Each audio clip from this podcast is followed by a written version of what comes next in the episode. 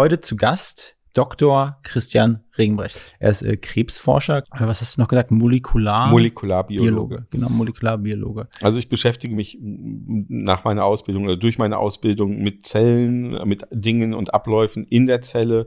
Ähm, was macht eine normale Zelle aus? Wie entartet eine Zelle und wird zur Krebszelle? Und ich glaube, trotz aller Fortschritte in der Medizin gibt es keine Erkrankung, die so emotionalisiert wird ähm, in der Gesellschaft wie Krebs. Also die meisten Leute, wenn sie die Diagnose bekommen, äh, du hast Krebs, dann ähm, setzen es mit einem Todesurteil gleich. Das ist irgendwie äh, in ja. den Köpfen so drin. Und es muss aber heute kein Todesurteil mehr sein. Berlin.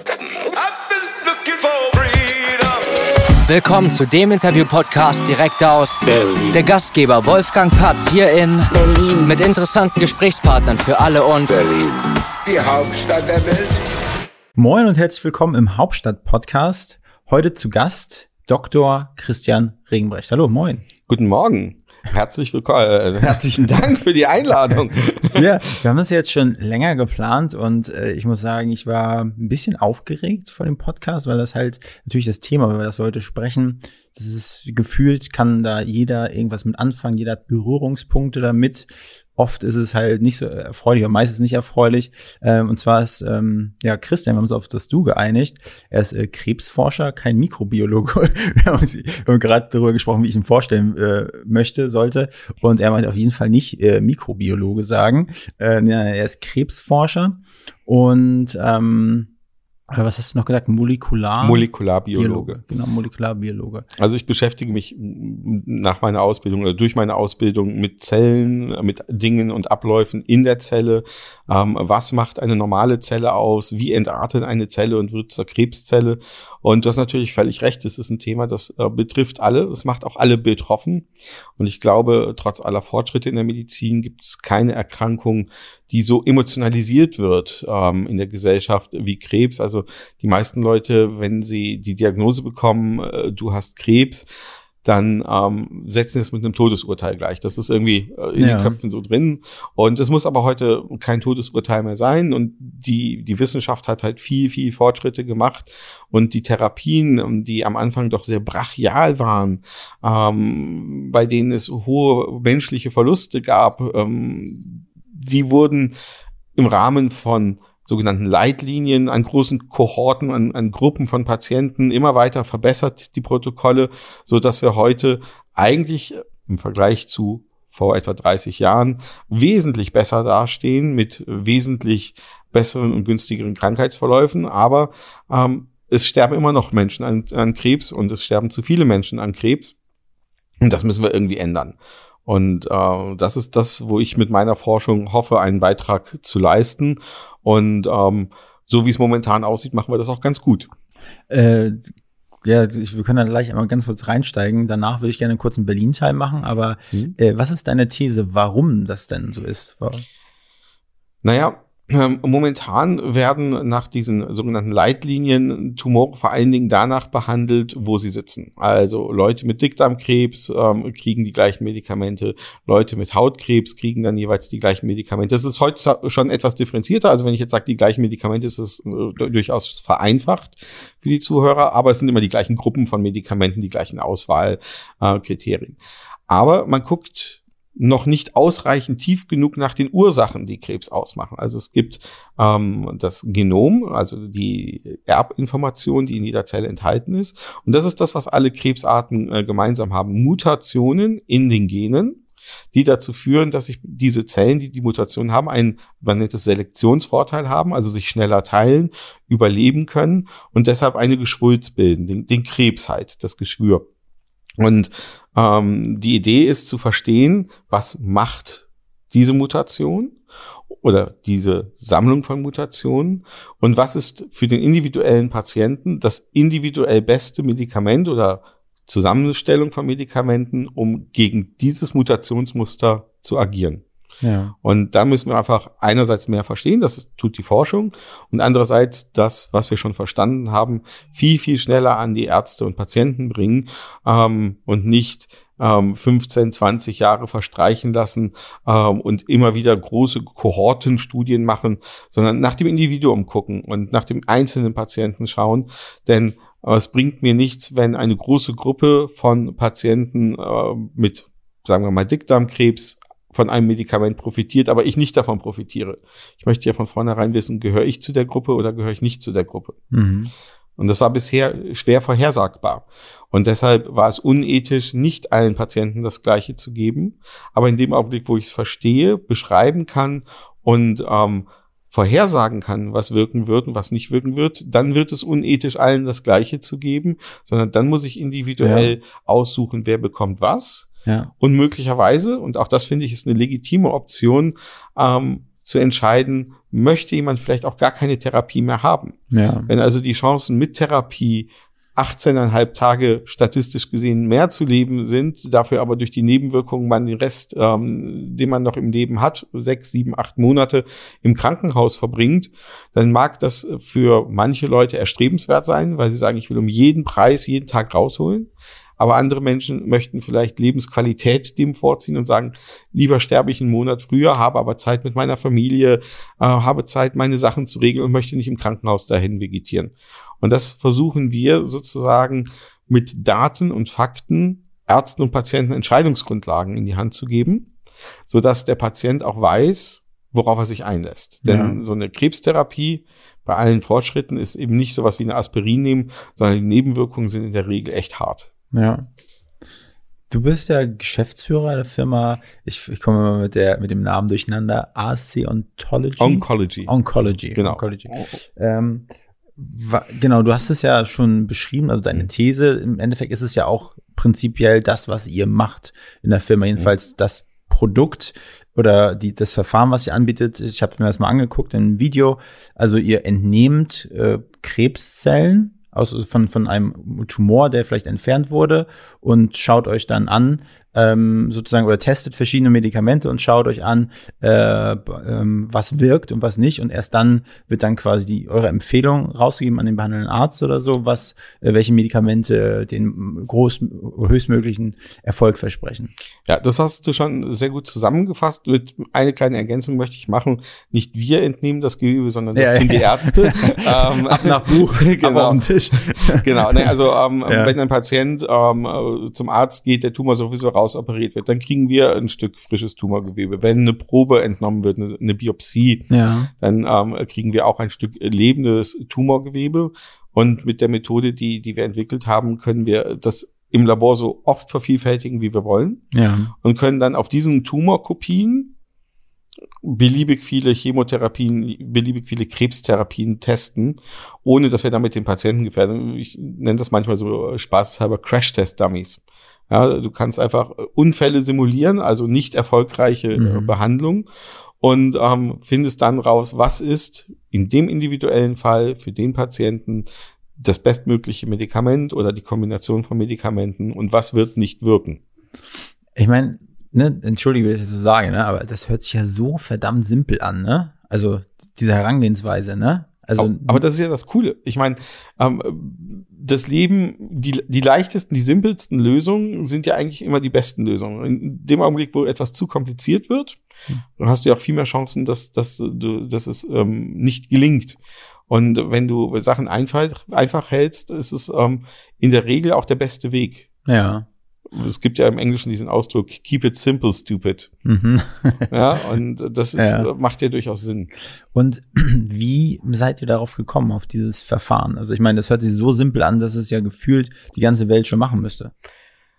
Die Idee dahinter ist simpel. Ja. Ähm, das Problem ist, oder die Herausforderung ähm, für mich als Wissenschaftler ist, ein Modell zu bauen, im, im Labor vom Tumor nachzubauen, dass es möglichst viele biologische Eigenschaften des Tumors erhält. Ähm, es ist ja eben nicht nur die einzelne Zelle äh, des Tumors, sondern es ist die Interaktion, also das Zusammenspiel zwischen unterschiedlichen Zelltypen innerhalb des Tumors, das Zusammenspiel zwischen Tumor und Organismus. Und ein Modell bedeutet ja auch immer ähm, eine Vereinfachung sonst äh, bräuchte ich kein Modell. Das heißt, die richtigen Bedingungen zu finden, dass das Modell einfach bleibt, aber komplex genug ist, um die Lebensrealität dieses Tumors, ja. die biologische Realität abzubilden. Das war halt die Herausforderung.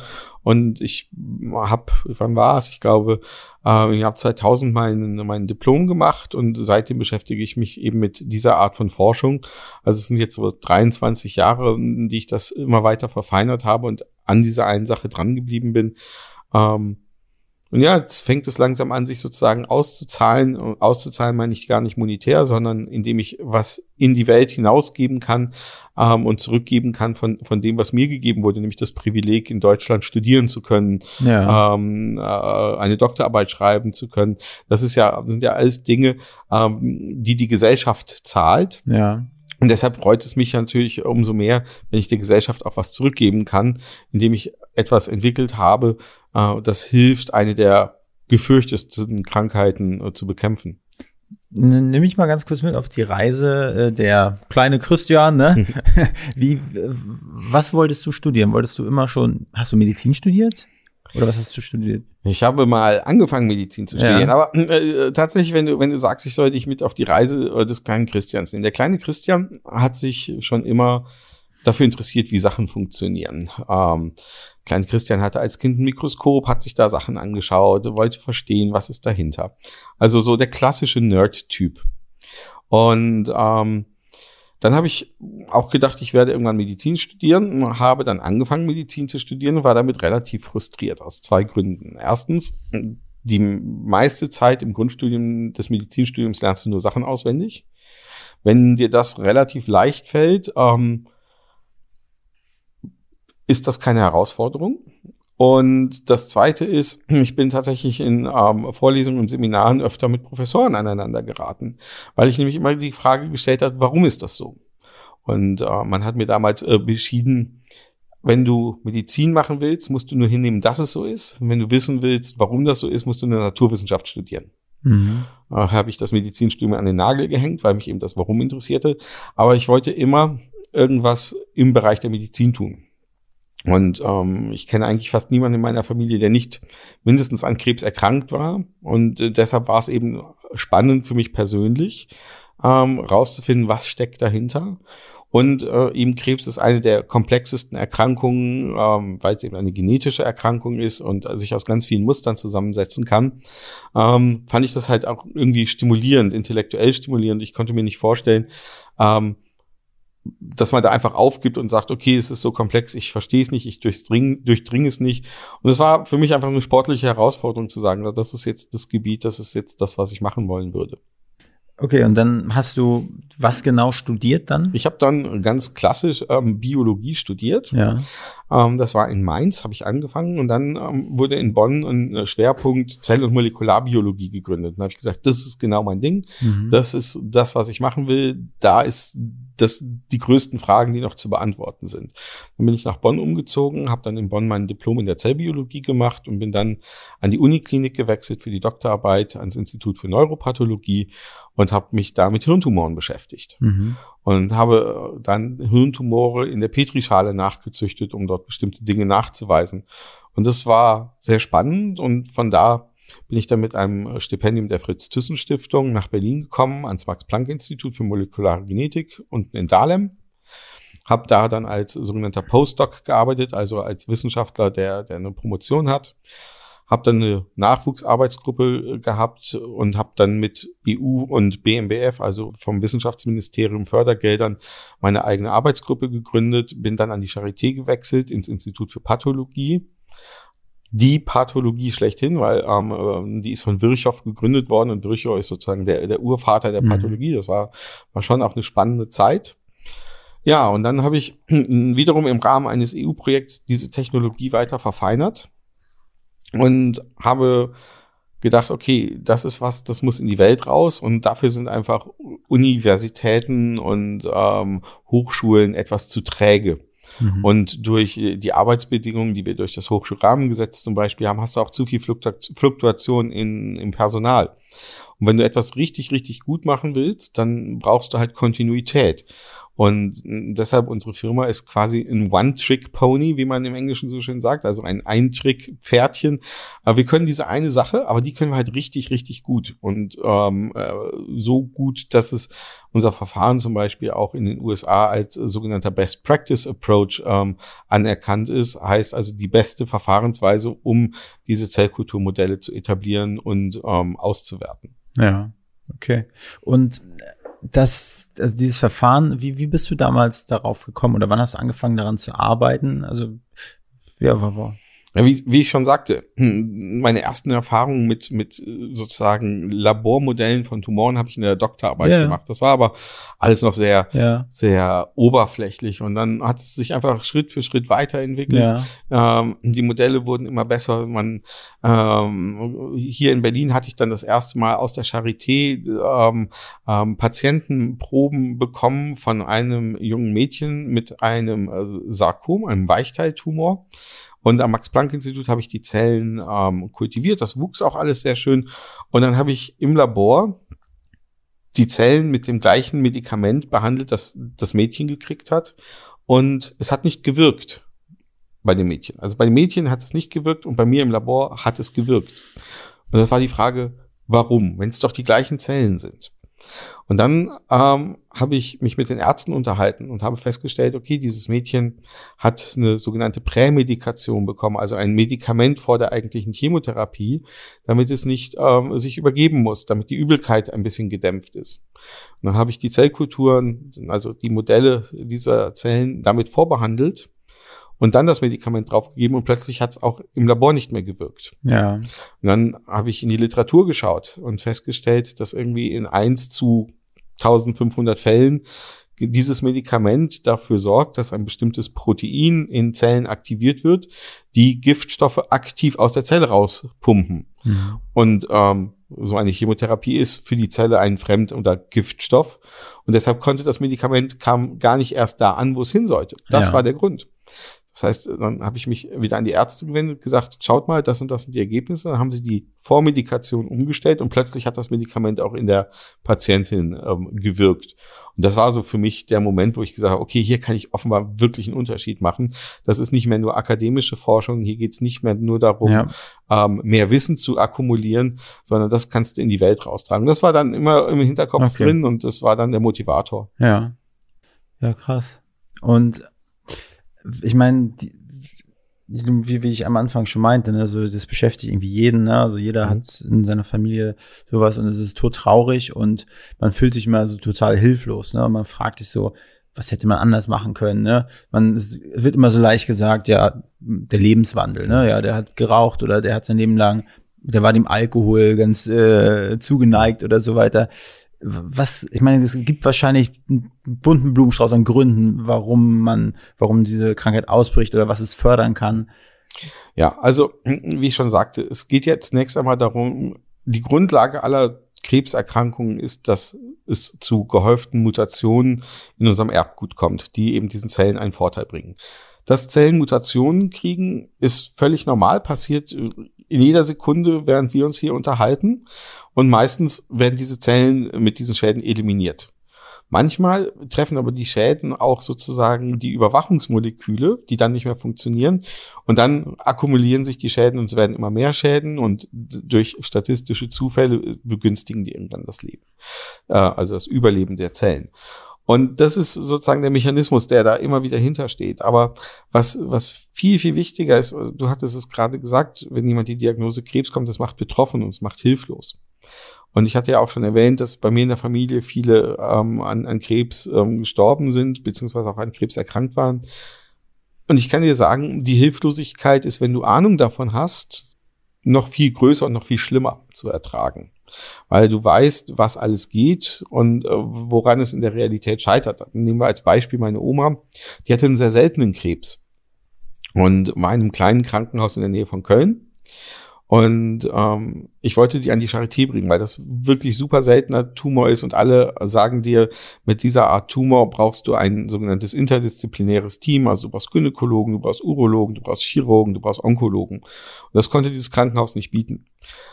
wie damals es so üblich ist, Halbgötter in Weiß. Meine Oma hat gesagt, ich kann doch hier nicht weg, die behandeln mich doch hier so nett, die sind so freundlich zu mir. Dachte ich, okay, der Arzt, der sie behandelt, wird schon verstehen, was das Beste für die Oma ist. Bin ich zu ihm hingegangen, habe erklärt, ich bin von der Charité, ich, ich mache das und das, es ist schon alles organisiert, sie könnte da jederzeit hinkommen.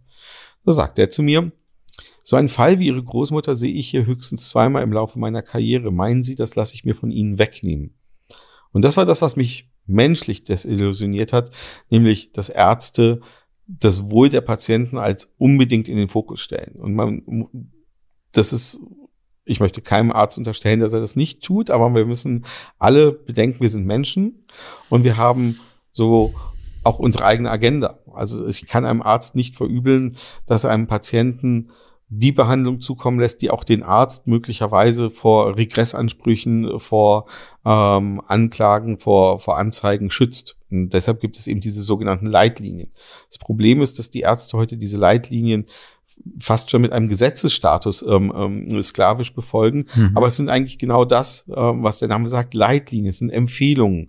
Und die Ärzte, wenn sie sozusagen nach den Empfehlungen behandeln, sind rechtlich abgesichert. Und alles, was sie davon abweichen, müssen sie A sehr gut begründen und stehen eh mit dem zweiten Bein schon so halb im Knast. Und das muss man als Spannungsfeld durchaus verstehen. Und deshalb empfehle ich auch jedem, äh, wenn er mit seinem Arzt spricht, fragen Sie nicht, was würden Sie mir empfehlen, sondern was würden Sie tun? Das ist ein ganz, ganz wichtiger Unterschied. Empfehlen wird der Arzt das, was auch ihn absichert. Mhm. Ob er das Gleiche tun würde, wenn er selber betroffen wäre, seine Mutter, sein Kind, äh, wie auch immer, mag was völlig anderes sein. Ja. Also das ist so vielleicht für, für deine Hörer auch so der Tipp beim Arzt. Ihr müsst euch nicht alles gefallen lassen. Fragt kritisch nach. Ja. Fragt, wo steht das? Fragt, können Sie das belegen, was Sie sagen? Fragt, danach, was würdet ihr tun, nicht, was würdet ihr empfehlen? Ich meine, so eine komfortable Lage, wie, wie du sie hattest, sag ich mal, oder gedacht hast, das was alles toll vorbereitet, ne? Und dann stößt du auf so einen, der sich dann ja. seinen, seinen, seinen Pokal da nicht wegnehmen lassen will, ne? Richtig makaber ausgedrückt. Ich meine, hätte man ihm am liebsten wahrscheinlich einen in die Fresse gehauen für diese Aussage. Also ich, wenn ich das jetzt so höre, denke ich mir so, Alter, sag mal, geht's ja. noch? Also es endete das Gespräch damit, dass er den Sicherheitsdienst rufen wollte, weil ich gesagt habe, es hilft mir nur, mit Leuten wie Ihnen umzugehen, wenn ich mir mal sage, dumm, dreist und geldgeil. Ja. Ja, das ist halt leider der Punkt. Und wie gesagt, ähm, auch Ärzte sind nur Menschen mit eigenen Bedürfnissen. Da mag die Hypothek des Hauses abzuzahlen sein, der nächste Familienurlaub zu planen sein. Also auch die haben Drücke und ähm, Entscheidungsdinge, die nicht immer nur den Patienten in den Mittelpunkt rücken. Was würdest du dann empfehlen? Also wenn du jetzt sagst, Charité ist das Nonplusultra in der Konstellation, wie du sie angebracht hast, du äh, wangelst gerade mit dem Kopf von links mhm. nach rechts. Also was würdest du dann empfehlen, wenn, wenn, wenn jetzt einer eine Diagnose bekommt und ist, wohnt in einer Kleinstadt, in einem Krankenhaus, keine Ahnung, woher weiß man, ob da die Spezialisten mhm. vor Ort sind oder nicht? Naja, dem, dem ist ja schon Rechnung getragen worden. Es gibt die sogenannten Comprehensive Cancer Centers. Das sind ähm, ähm, sozusagen Spitzenzentren in der Onkologie. Man hat festgestellt, dass eben diese breit aufgestellten Zentren, die multidisziplinär arbeiten, in der Regel das beste Outcome für den Patienten haben. Deshalb ist, gehört natürlich die Charité zu einer der Top-Adressen, die man da empfehlen kann. Aber ich denke, das Problem bei, bei solchen Institutionen wiederum ist, dass sie nur die Methoden anbieten, die sie selber machen. Also wir haben, wenn wir mit der Charité sprechen, ähm, viele Leute, die uns unterstützen. Wir haben aber auch Leute, die sagen, wenn das so gut wäre, würden wir es ja selber machen. Und da sind wir auch wieder bei, was würden wir selber machen versus äh, was würdet ihr empfehlen? Ähm, wir hatten mit Patienten zu tun, denen an der Charité gesagt wurde, die Methode von ASC, ähm, das äh, halt, da halten wir nichts von. Und Tage später kamen Ärzte aus der Charité mit einer Krebsdiagnose, die sie selbst oder in der Familie hatten und habe gesagt, könnt ihr das für uns bitte tun? Das ist eben genau diese, diese, dieser Spagat, über ja. den ich sprach, ähm, dass Ärzte nach außen andere Dinge empfehlen, als sie ja. selber tun würden. Und deshalb klar die Frage präzise dahin formulieren, was würden Sie tun, wenn Sie in meiner Situation sind? Wo sehen Sie mich, wenn ich Ihrer Empfehlung folge in fünf Jahren? Das sind die Dinge, die mich interessieren. Ja. Also kritisch bleiben als Patient, nicht ausgeliefert sein. Ja. Jetzt noch mal so eine weichgespülte allgemeine Frage. Äh, ich hatte das ja versucht schon so zu stellen, die Frage, aber was kann man vorbeugend machen? Also weil das Tja. ist so was, ne? Ich denke mhm. mir jetzt, okay, äh, ich trinke weniger Alkohol jetzt. Ich rauche nicht. Ich habe Angst, wenn ich meine Haare mit, mit Haarspray einsprühe, ich atme den Scheiß ein. Mhm. Das könnte irgendwas sein. Ich denke öfters darüber nach, weil Leute irgendwie betroffen sind im Familienkreis. Dann hat man mal gehört, hey, je, je mehr man darüber nachdenkt, desto, keine Ahnung, desto mehr kann das nochmal wieder irgendwie das begünstigen, die Psyche. Diese ja. ganz, was, was hältst du davon? Also es ist völlig klar, Zusammenhang zum Beispiel Krebs und Rauchen. Ähm, das kann man, kann man sehr, sehr spannend, sieht man es, wenn man sich die Zigarettenindustrie anguckt. Die Zigarettenindustrie sagt dir, Rauchen ist total sicher, nur jeder zehnte Raucher kriegt Lungenkrebs. Wenn ich mir jetzt aber die Lungenkrebskranken angucke, sind neun von zehn Lungenkrebspatienten Raucher und nur einer Nichtraucher. Das heißt, wenn ich sozusagen das relative Risiko errechnen möchte, rechne ich 10 mal 10. Das heißt also, das Risiko, Lungenkrebs zu kriegen, ist für einen Raucher 100 mal höher als für einen Nichtraucher.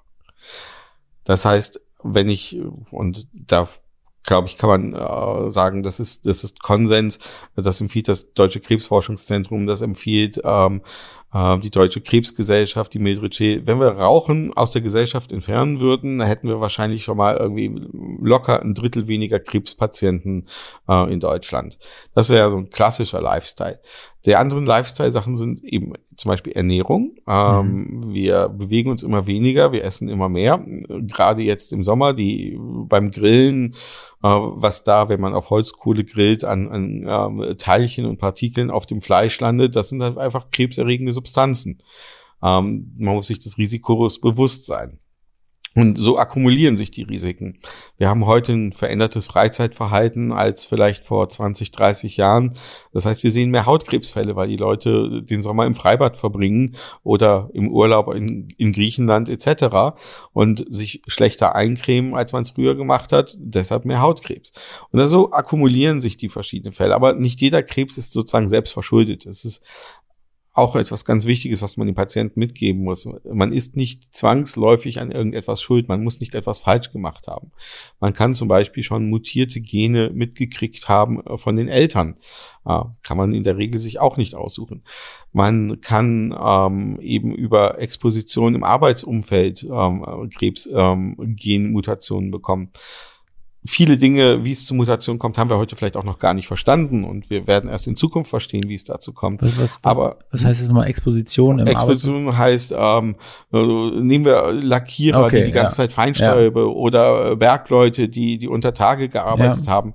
Wir wissen zum Beispiel, dass ähm, Schichtdienst, Nachtdienste bei Frauen Brustkrebs ähm, ähm, begünstigen, weil normalerweise der Organismus nachts runterfährt äh, da tut es das nicht. Und das heißt, die Hormonbelastung mit Wachstumsfaktoren ist halt nachts auch da. Deshalb ist ähm, Nachtarbeit bei Frauen mittlerweile eine, äh, oder Brustkrebs durch Nachtarbeit eine anerkannte Berufserkrankung. Ja. Das hat man vor fünf Jahren noch nicht verstanden, diese Zusammenhänge. Das heißt, auch da sind wir noch in der Lernkurve und wir können sicherlich nicht alles vermeiden und bestimmte Dinge gehören halt zum, ich nenne es mal allgemeinen Lebensrisiko. Und warum tun sie das? Menschen werden heute so alt wie nie zuvor in der Geschichte. Und es war von der Biologie eigentlich nie vorgesehen, dass der Mensch so alt werden muss. Wir wissen alle, äh, Menschen sind Mitte 20 am attraktivsten, am leistungsfähigsten. Ähm, dann kommt eben die Periode, äh, die man braucht, um Kinder großzuziehen. Und danach ist aus biologischer Sicht gibt es sozusagen keinen Erhaltungsgrund für den Menschen, dass wir so gut und so lange leben, liegt daran, dass wir uns besser ernähren, dass wir gute medizinische Versorgung haben, dass wir, dass wir uns schützen können vor Exposition, also vor ähm, ähm, bestimmten Erkrankungen, Infektionskrankheiten. Das haben wir alles relativ gut im Griff. Das mhm. heißt, wir werden eigentlich viel, viel älter, als es die Biologie vorgesehen hat. Nehmen wir zum Beispiel Elefanten. Die stehen den ganzen Tag in der Sonne und kriegen eigentlich nie Krebs. Die müsst ihr ja erwarten, ist ja auch ein Säugetier. Warum kriegt so ein Elefant in Afrika in der Savanne kein Hautkrebs, wenn er den ganzen Tag draußen steht? Der cremt sich ja nicht ein. Das ist relativ einfach. Die haben ähm, von einem Antitumor-Gen, das wir auch haben, das ist das sogenannte P53-Gen, haben wir zwei Kopien und die haben 48 Kopien. Das heißt, wenn bei uns eine Kopie kaputt geht, funktioniert nur noch die Hälfte. Wenn beide Kap äh, Kopien kaputt gehen, zum Beispiel durch UV-Strahlung, durch Sonnenstrahlen, ähm, ist dieses Antitumor-Gen abgeschaltet und der Tumor oder ein Tumor kann anfangen zu wachsen. Und beim Elefanten 48 Kopien. Bis die alle kaputt sind in einer Zelle, das ist einfach statistisch viel unwahrscheinlicher. Mhm. Und so gab es einfach nie den Druck für den menschlichen Organismus, effektive Strategien, biologische Strategien gegen Krebs zu entwickeln. Mhm. Und jetzt hast du ja du hast das Beispiel gesagt, um, um an die Antwort zu kommen, die man eigentlich hören will. Äh, was würdest du mir raten, konkret, wie soll ich leben, damit ich die äußeren Umflü äh, Einflüsse und alles das, was ich in mich hineinstopfe, äh, ja, größtmöglich umgehen kann? Also ich kann mir dich zwar nur schwer als Nonne vorstellen, aber ähm, Spaß, Spaß beiseite. Ähm, eben Rauchen vermeiden, ähm, Bewegen, Sport, ähm, nicht übermäßig viel Fleischkonsum, ähm, äh, darauf achten, auch Stressfaktoren äh, zu, zu reduzieren. Ähm, alles, was zu, zu chronischen ähm, Stressreaktionen führt, Gastritis etc., kann eben auf die Dauer auch zu, zu Krebs führen. Und je, je schonender man mit der Ressource Körper umgeht, desto mehr Reserven hat man sozusagen, ähm, eine Tumorbildung zu vermeiden. Ja. Und welche Untersuchung, also ich bin jetzt gerade, ich bin 35 geworden, bei mir steht dieser Ü35-Check an. So, was würdest du empfehlen? Also am liebsten würde ich bin äh, privat versichert, am liebsten würde ich sagen, ich gehe, keine Ahnung, alle halbe Jahre zum Arzt und lass mich mal komplett durchleuchten. Was muss man untersuchen lassen, um die größtmögliche Vorsorge zu machen? Weil ich habe das, äh, bin dann eigentlich an so einem alten Arzt gekommen, der meinte, Jungchen, was willst du? Du bist noch jung, ne, leb mal dein ja. Leben so. Ja, also ähm, es fängt ja eigentlich schon sozusagen bei der Selbstinspektion an. Wir kennen das äh, bei, bei den Frauen, das Abtasten nach dem Knoten in der Brust. Genauso können wir Männer uns in den Schritt fassen und auch die Hoden mal abtasten und gucken, ob da sich möglicherweise ein Tumor äh, befindet. Wir können, ähm, wenn wir feststellen, dass dass sich etwas an unserem Körper verändert, ähm, ähm, was äh, sozusagen äh, wir vorher nicht festgestellt haben, frühzeitig zum Arzt gehen. Gerade wir, wir Männer neigen ja im Schnitt dazu zu sagen, kommt von alleine, geht von alleine und äh, geht äh, möglicherweise zu spät zum Arzt. Also ähm, wenn man irgendetwas an sich feststellt, dass sich was verändert hat, ähm, was man sich so nicht erklären kann, dann macht es schon Sinn, da einen Experten drauf gucken zu lassen. Mhm. Wenn man ähm, äh, wie sagt, wie heißt es auf Deutsch? Auf Englisch ist es Moles, ähm, Leberflecken. Leber, Leberflecken hat, die regelmäßig screenen zu lassen, ob die sich verändern. Wenn so ein Leberfleck anfängt zu bluten, nicht zu sagen, ach Gott, ist eine Bagatelle, sondern dringend mal zum Arzt gehen. Ähm, eben die Vorsorgeuntersuchung. Darmkrebs braucht im Schnitt Jahrzehnte, bis er sich voll entwickelt hat. Das heißt, wenn man diese Vorstufen schon diagnostizieren kann, kann man entsprechende Maßnahmen ergreifen, damit es erst gar nicht zum, zum ähm, voll ausgebildeten Tumor kommt. Ja. Das ähm, wären so die Dinge, die man, die man machen sollte. Ja. Man sollte aber definitiv nicht in Panik verfallen und man sollte nicht vor lauter Angst ähm, vergessen zu leben. Ja. Also, äh, das ist durchaus erlaubt. Und ich sag mal, es gibt ja auch so, meine Mom sagt zum Beispiel, ja, geh Blut spenden, da wird immer das ganze Blut untersucht und da werden auch gewisse Dinge festgestellt. Ist das so? Ja, also äh, man, man will ja beim Blutspenden ähm, auch eine vernünftige Qualität haben. Ähm, deshalb Blutuntersuchungen, man kriegt dann ja auch Feedback, wenn irgendwas nicht stimmt, wenn man äh, eben nicht als Spender in Frage kommt. Ähm, solche Hinweise dann einfach ernst nehmen und eben mal nachgucken lassen, woran liegt's denn? Und je frühzeitiger ich sozusagen äh, Maßnahmen ergreifen kann, desto besser sind insgesamt immer meine Chancen, aus einer Situation rauszukommen. Ja, okay, aber wenn du jetzt sagst, bei dir in der, in der Familie, du kanntest eigentlich keine Person, die nicht mindestens daran erkrankt war, das heißt, es kann sein, dass man irgendwie schon erblich vorbelastet genau. ist und dass es definitiv irgendwann kommen wird. Kann man das schon, also wenn ich jetzt sage, meine Familie hatten das fünf von sechs, hm. kann ich mit Sicherheit sagen oder fast Sicherheit, dass ich es auch irgendwann bekommen werde? Naja, zumindest ist sozusagen das relative Risiko stark erhöht. Und dann würde man zum Beispiel eben nicht alle fünf Jahre ein Screening machen, sondern vielleicht jedes Jahr, um eben da ähm, vorzubeugen. Und es, es gibt ja auch so, so Fälle, ich denke da zum Beispiel an Angelina Jolie, die sich ja die Brüste hat abnehmen lassen, ähm, weil sie eben eine Mutation hat, die für Brustkrebs ähm, prädisponiert, also ähm, eine Voraussetzung dafür herstellt. Äh, es gibt Fälle, wo ähm, junge Menschen ähm, einen Großteil des Magens entfernt bekommen haben, prophylaktisch weil äh, es dort äh, erbliche Fälle von Magenkrebs gab. Äh, Im Fall meiner Familie sind es, glaube ich, vor allen Dingen Lifestyle-Dinge. Mein Opa hat eben jahrzehntelang unter Tage im Bergwerk gearbeitet. Meine Großeltern haben im Ruhrgebiet gewohnt. Äh, wir erinnern uns alle an, an Dinge wie Smog in den 80er Jahren. Äh, das war einfach äh, viele Dinge, die man über die Lungen auch aufgenommen hat. Ähm, Gerade auch die, die Kriegsgeneration meiner Großeltern, äh, da waren frische Ketten nicht immer gegeben. Ja, da wurde vielleicht auch mal die ranzige Butter gegessen. Da wurde auch mal vielleicht äh, aus, der, aus dem schimmligen Brot nur eine Scheibe rausgeschnitten, weil man sich nicht erlauben konnte, auf den Rest des Brotes zu verzichten. Das sind ja alles Dinge, an denen wir heute sozusagen nicht mehr scheitern, aber die damals dazu durchaus geführt haben, dass es dazu ähm, Krebserkrankungen kommt und kam.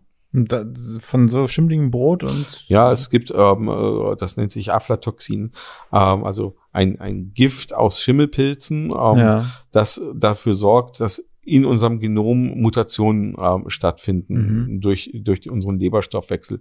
Und das ist dann ähm, das Problem und deshalb sollte man schimmelige Lebensmittel einfach mal großzügig wegschmeißen, Komma, außer Marmelade. Da reicht es wirklich mit dem Löffel äh, das groß auszukratzen, weil durch den Zuckergehalt ja. der Marmelade kann sich das nicht, nicht ausbreiten. Okay. Jetzt sind wir doch in der Mikrobiologie.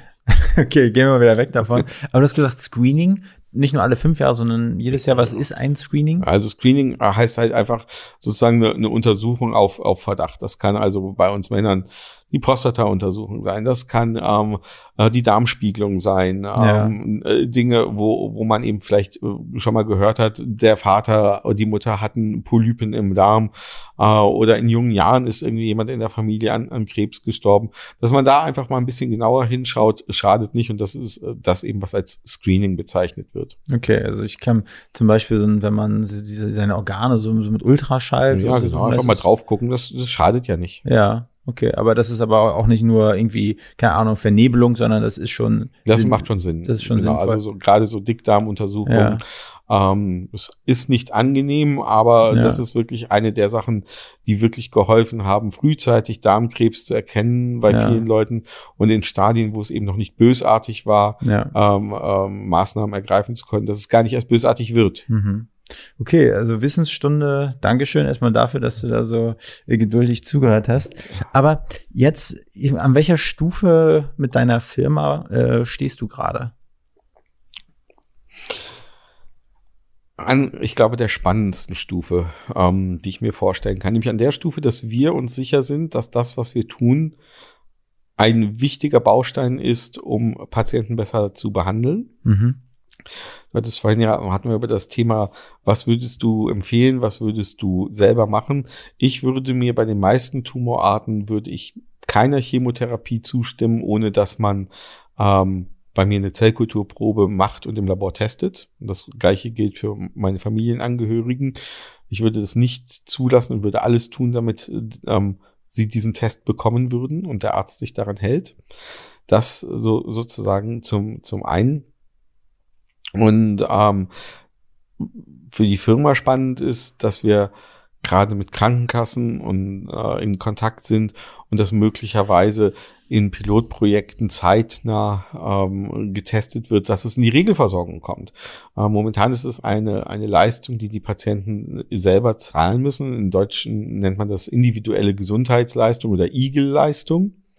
Ähm, das heißt, wir müssen leider momentan das den Patienten selber berechnen. Aber die Krankenkassen erkennen den Mehrwert, nämlich, dass man unnötige und damit auch sehr teure Therapien, ja. also eine Chemotherapie kann auch locker mal 80, 90.000 Euro kosten. Und dann wäre es ja irgendwie schon ganz clever, wenn man vorher auch ähm, vielleicht keine Garantie, aber eine groß, größtmögliche Chance hat zu wissen, dass es auch wirken wird. Wir wissen alle, die äh, monetären Ressourcen auch im Gesundheitswesen sind ja begrenzt. Ja. Also wir können ja nicht immer nur neues Geld drucken. Und ähm, damit müssen wir versuchen, die Ressourcen so gut wie möglich einzusetzen. Und zu sagen, es kriegt jetzt jeder einfach mal auf Verdacht eine teure Therapie, die nur bei einem Bruchteil wirkt, macht mhm. ja keinen Sinn. Und ähm, das erkennen mittlerweile eben auch ähm, äh, die gesellschaftspolitischen Instanzen. Das ist der eine sehr spannende Faktor und eben dadurch, dass wir immer mehr ähm, Fälle, Patientenfälle haben, ähm, die ein gutes Ende genommen haben, können wir natürlich auch immer mehr Ärzte davon überzeugen, ähm, mit uns zusammen diese Methode auszuprobieren. Wir haben da einen ganz spannenden Fall aus, aus Österreich. Da haben wir Ende letzten Jahres, im Oktober, ein Stück Gewebeprobe gekriegt mit dem lapidaren Kommentar des Arztes, die Patientin wird Weihnachten eh nicht erleben. Vor fünf Wochen habe ich mit der Patientin gesprochen. Sie plant gerade ihren Rückkehr in den Job. So gut hat die Therapie funktioniert.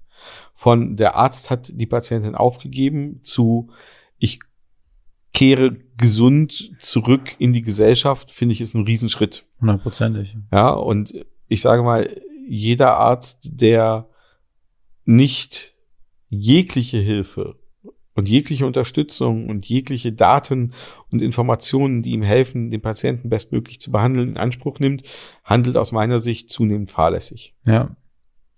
Gibt es, ähm, sag mal, Krebsarten, wo ihr sagt, also habt ihr, könnt ihr noch nichts erreichen im Labor? Also wir haben uns spezialisiert auf die sogenannten soliden Tumoren. Also das sind alles, was ähm, mit dem Fachbegriff Karzinom oder Sarkom endet. Also alles, was die inneren Organe betrifft, was ähm, die Knochen, Muskeln etc. betrifft. Wir haben uns nicht spezialisiert auf Leukämien und Lymphome, also Blutkrebs und Lymphdrüsenkrebs. Äh, das liegt aber einfach nur an der Technologie, die wir entwickelt haben, die ähm, eignet sich eben für diese Zelltypen, was nicht heißt, dass man das generelle Verfahren auch für diese Tumorarten anwenden könnte.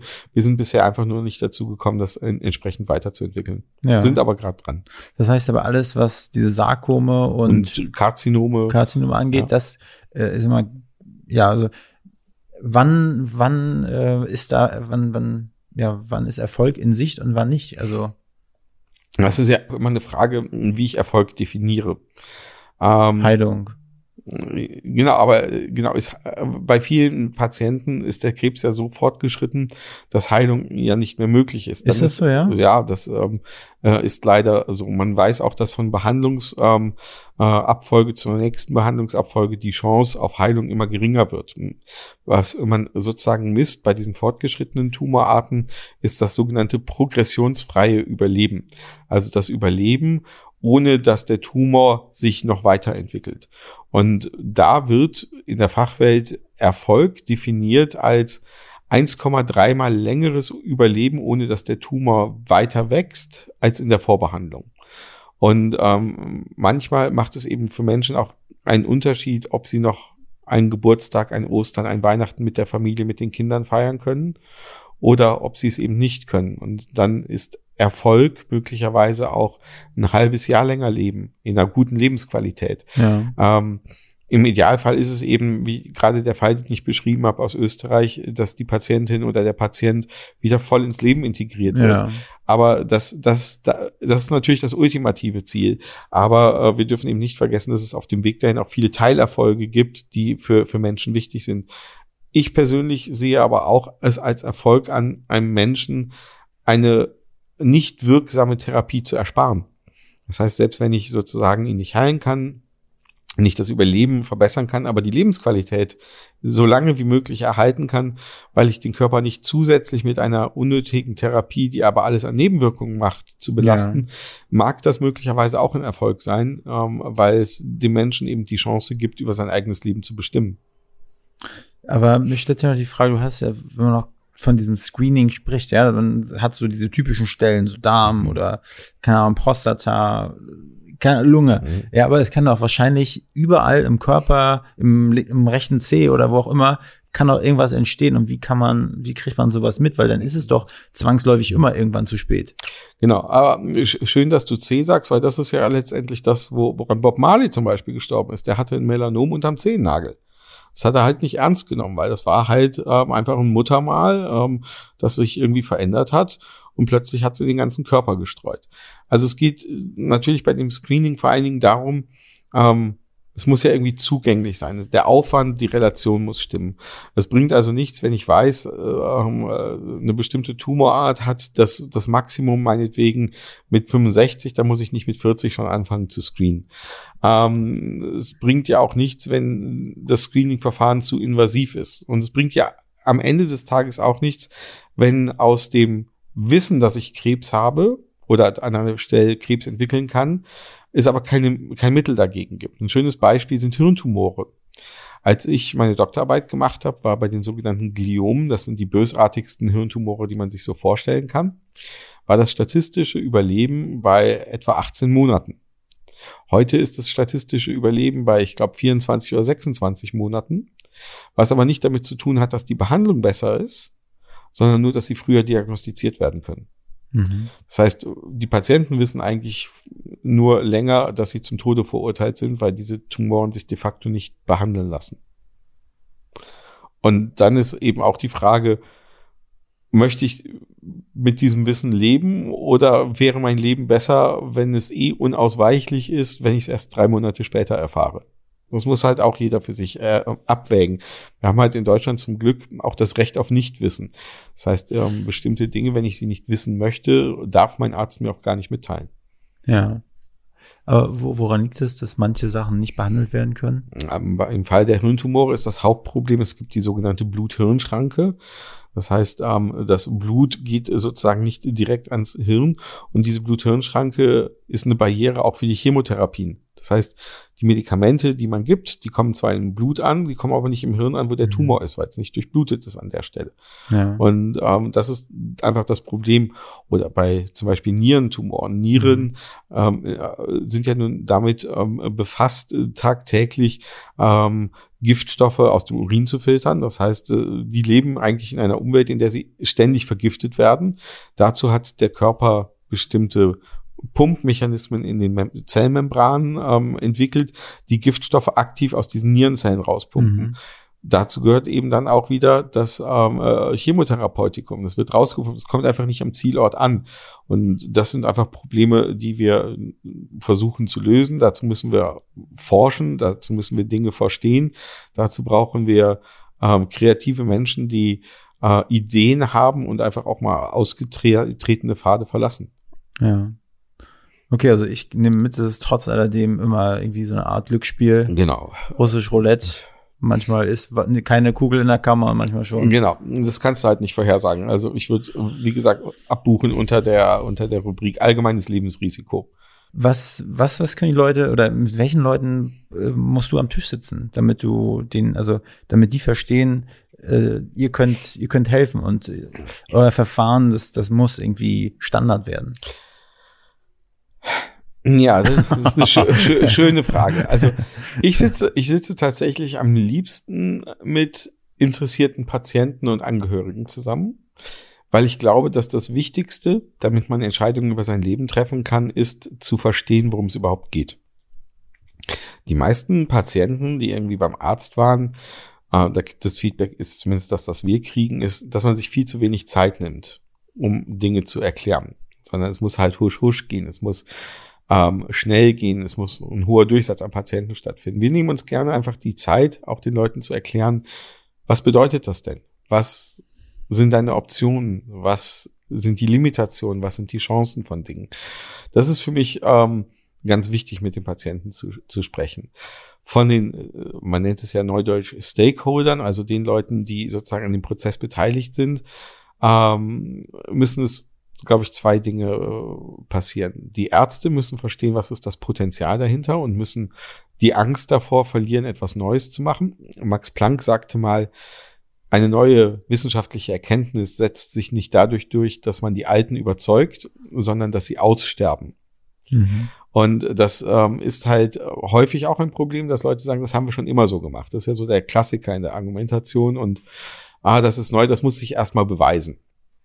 Das heißt, da mag, mag ich es einfach gerne mit wissenschaftlichen Fakten zu, zu überzeugen und zu zeigen, hey, wir, wir spielen hier schon in der gleichen Liga oder du kannst von mir auch eventuell noch was lernen.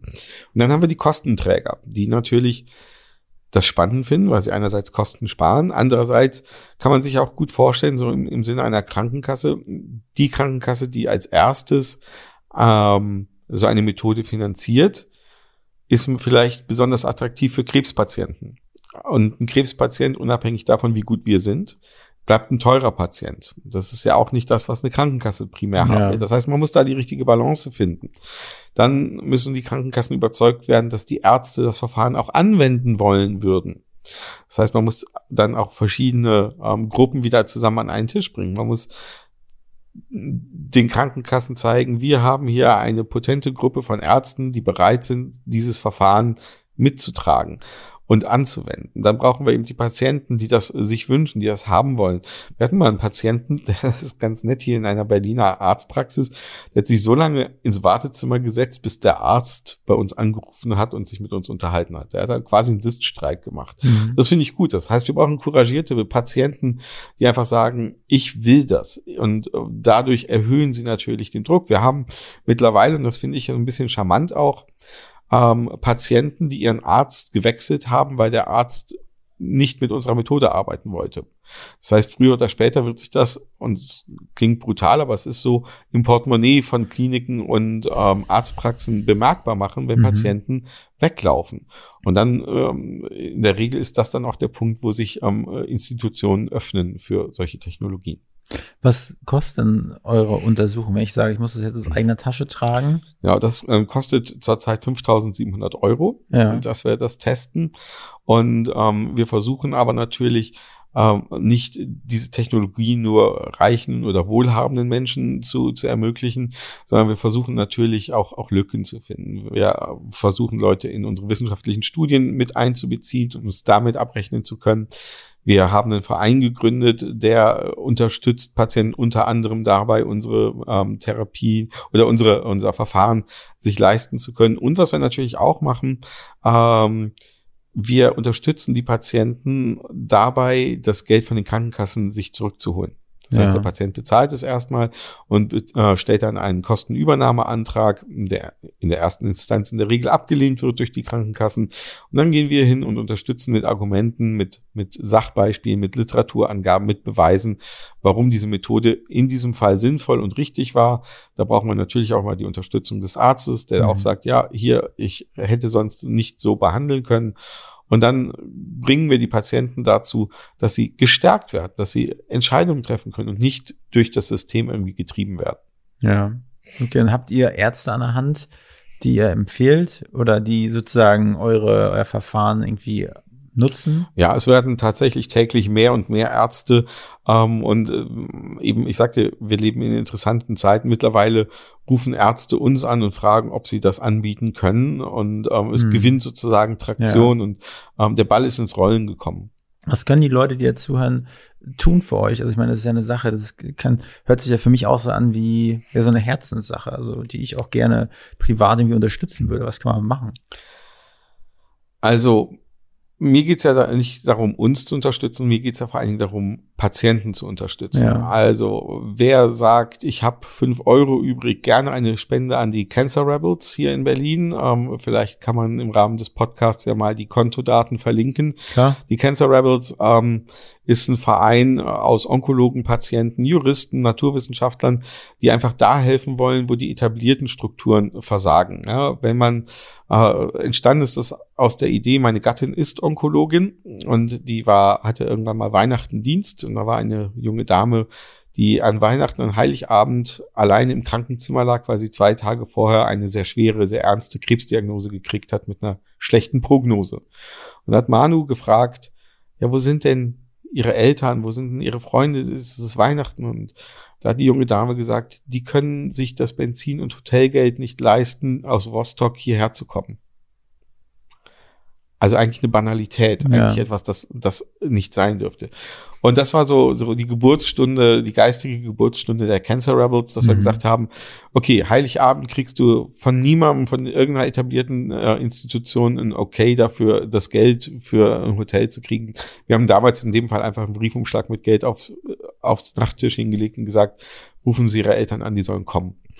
Und das haben wir dann sozusagen in den Verein ver, ver, ver ähm, verstetigt, damit wir in solchen Situationen unbürokratisch und schnell helfen können, ja. ähm, eben nicht nur unsere Dienstleistung, sondern eben die Dinge zu tun, die die Patienten brauchen, um dringend Leiden zu reduzieren. Und das, wenn, wenn deine Hörer Lust haben, sowas zu unterstützen, ja. äh, wie gesagt, herzlich gerne. Und ansonsten möchten wir gerne deine Hörer unterstützen, indem jeder, der Interesse hat, Fragen hat zum Thema Krebs, sich natürlich auch bei uns melden kann und auch eine Antwort kriegen wird.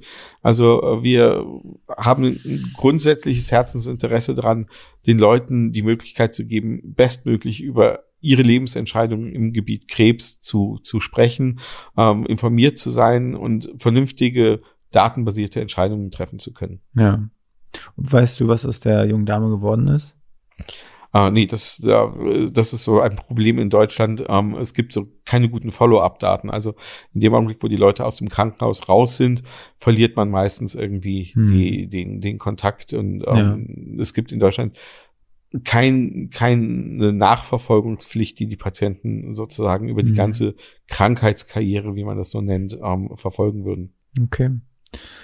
Ja, Christian, äh, wir haben diesen kleinen Berlin-Part übersprungen, den ich gerne noch hören wollte. Und zwar äh, würde mich mal interessieren, was dir an Berlin gefällt und was dir nicht gefällt. Okay, da habe ich eine lange Liste. Nein.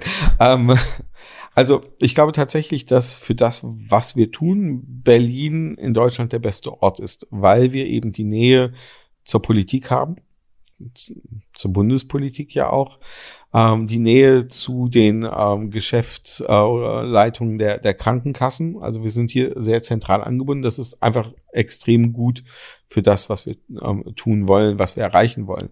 Dann haben wir natürlich in Berlin eine große Infrastruktur an Forschung mit ähm, Max-Planck-Instituten, äh, Charité, HU, FU. Das heißt, es ist hier ein guter Austausch, es ist ein guter Markt, auch um Mitarbeiter zu, zu gewinnen, die, die hochqualifiziert ja. sind. Ähm, ja, Berlin, es geht ja so ein bisschen mit der Größe immer einher. Ähm, es, es fehlt mir manchmal so an ähm, dem Gemeinsinn, äh, dass Leute auch einfach für sich, für ihre Umwelt, für ihre Nachbarn etc äh, auch mal mit, ein bisschen mit Verantwortung übernehmen und, ja. und mal über den eigenen Tellerrand, über, über den eigenen ähm, Wohnzimmerrand hinausschauen und mal ein bisschen mehr Solidarität miteinander zeigen und nicht ähm, einfach jeder lebt hier vor sich hin, äh, wie es ihm und ihr gerade gefällt, äh, sondern einfach auch mal zu schauen, was ist, was ist nebenan los, kann ich da vielleicht ähm, mit, mit wenigen Handgriffen viel verbessern. Macht Berlin krank? Also ich meine, die Hauptstadt an sich, ich stelle mir so vor, äh, viel Stress, viel Trubel, Abgase und so weiter. Sind hier tendenziell mehr Krebsfälle als vielleicht irgendwo auf dem Lande? Eine, eine spannende Frage. Also ich glaube schon, Dinge wie, der, wie Stressfaktoren etc. zählen, zählen mit. Jetzt, ähm, möglicherweise wird aber auch in einer Großstadt, in, in, in der viele Menschen mit einer guten Infrastrukturdichte sind, viel besser und viel mehr diagnostiziert als auf einem Land, äh, wo ich äh, vielleicht von meinem Dorf erstmal eine Dreiviertelstunde in die nächste Klinik fahren muss, um mich untersuchen zu lassen. Also das mag da sozusagen auch ein, ein Bias geben, also so eine Verzerrung der Wirklichkeit. Ich selber habe in Berlin zunächst im Westend gewohnt, also auch eher ruhig wohne jetzt am Stadtrand von Berlin, äh, eigentlich ähm, in, in Brandenburg, in Panketal äh, und schaue aufs Ortseingangsschild von Berlin. Ähm, ich habe in Mitte gearbeitet, ich habe in Dahlem gearbeitet und arbeite jetzt in Berlin Buch und äh, das sind bis auf Mitte möglicherweise durchaus ruhige Orte. Also in Dahlem hat man Zeit zum Nachdenken. Äh, in Berlin Buch, ähm, der Campus vom MDC ist ähm, sehr grün, sehr ruhig. Ähm, das schätze ich zum Beispiel sehr, weil wir brauchen ja nicht nur Vordenker, wir brauchen ja auch Nachdenker und mhm. da einfach mal so im Grünen zu sein und eben nicht diesen Stress, diese hohe Taktzahl aus Mitte zu haben, ähm, hilft durchaus der Komplexität der Probleme auch mal gerecht zu werden, indem man eine Minute länger nachdenkt. Mhm. Und so glaube ich, dass Berlin nicht pauschal irgendwie toxisch ist, sondern ich glaube, man kann sich für jede Lebensphase, für jeden Lebensanspruch ähm, das raussuchen, äh, was man gerade braucht und möchte. Ich habe äh, auf meinem iPhone, da ist so eine App und da zeigt dir dann an, wie hoch der Luftverschmutzungsgrad ist. Und da steht dann drauf, so manchmal, ich wohne zwischen Frankfurter Tor und Ostkreuz. Und da steht manchmal drauf, so schließen Sie, wenn möglich, die Fenster. Klar, Feinstäube zum ja. Beispiel. Und ähm, aber das habe ich ja natürlich in, in jeder in jeder Großstadt. Das ist ja kein kein Berlin-typisches ja. Problem. Ähm, das werde ich genauso in, in Köln, in München etc. haben. Da müssen wir äh, vielleicht andere Probleme lösen, nämlich wie kriege ich einen vernünftigen Personennahverkehr hin? Wie kann ich ja. die Leute vom vom Auto, vom Individualverkehr wegholen ja. mit attraktiven Angeboten und nicht, indem ich das Autofahren einfach nur unattraktiv mache. Mhm. Aber der kleine Gruß geht dann an die Regierung. Was sind deine, deine Lieblingsorte in Berlin? Mein Lieblingsort in Berlin. Dein Labor? Nee, Tatsächlich ähm, war es lange Zeit die Komödie am Kudamm. Das war so mein zweites Wohnzimmer. Mhm. Und dann wurde ja das Gebäude leider abgerissen und ähm, Theater und Komödie am Kudamm mussten umziehen. Zunächst ins Schiller Theater, jetzt sind sie am Potsdamer Platz und nomadieren sozusagen ein bisschen durch, durch Berlin. Äh, da hoffe ich, dass sie irgendwann in das neue Gebäude am Kudamm wieder einziehen und ich dann auch in, in Berlin wieder ein Wohnzimmer habe. Okay. Und was sind so deine, deine Lieblingsrestaurants?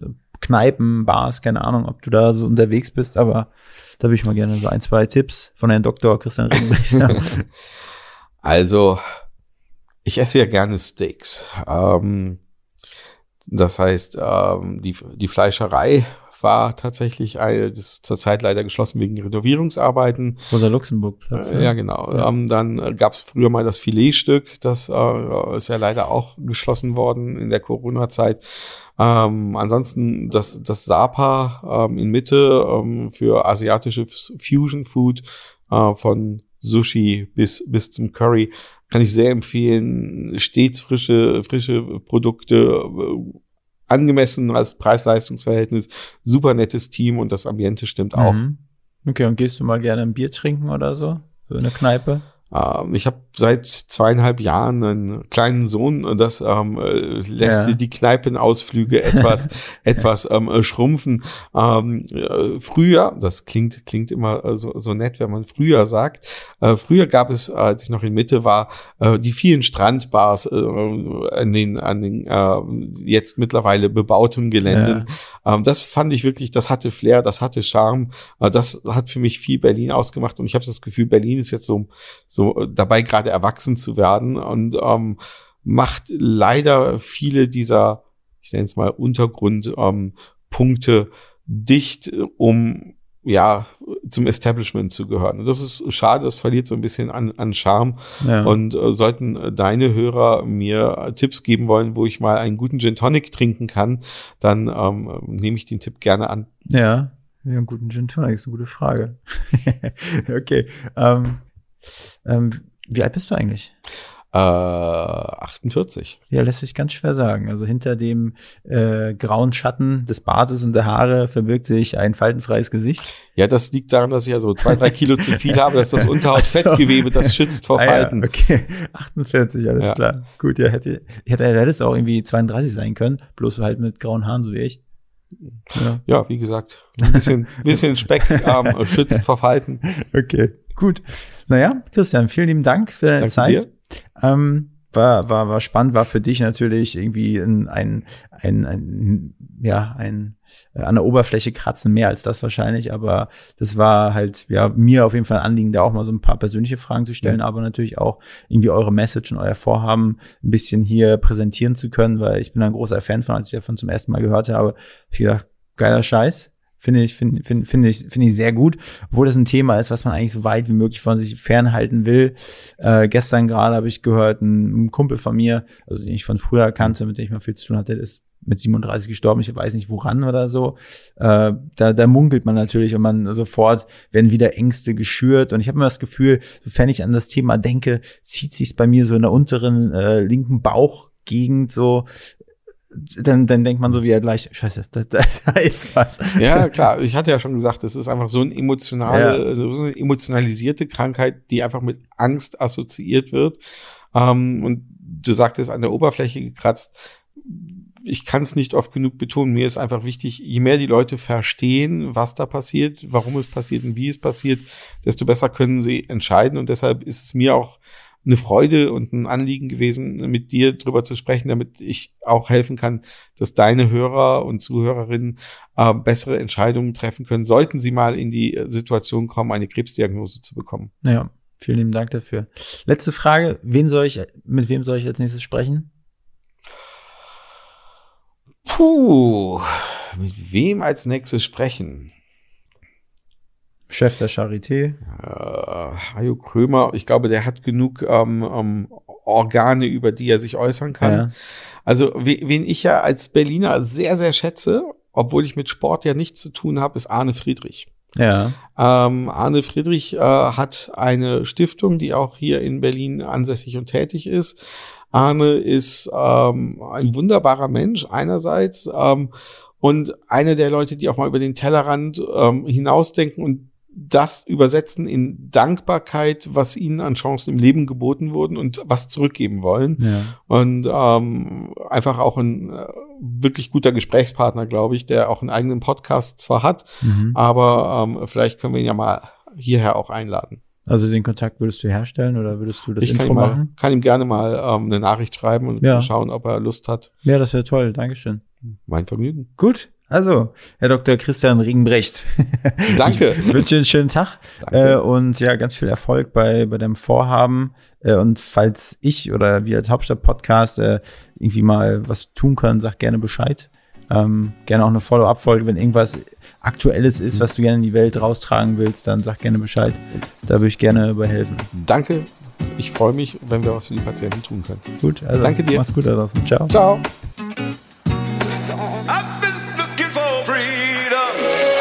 Diese Folge wurde produziert von Next Gen Media, deiner Full-Service-Marketing-Agentur aus Berlin, die Hauptstadt der Welt.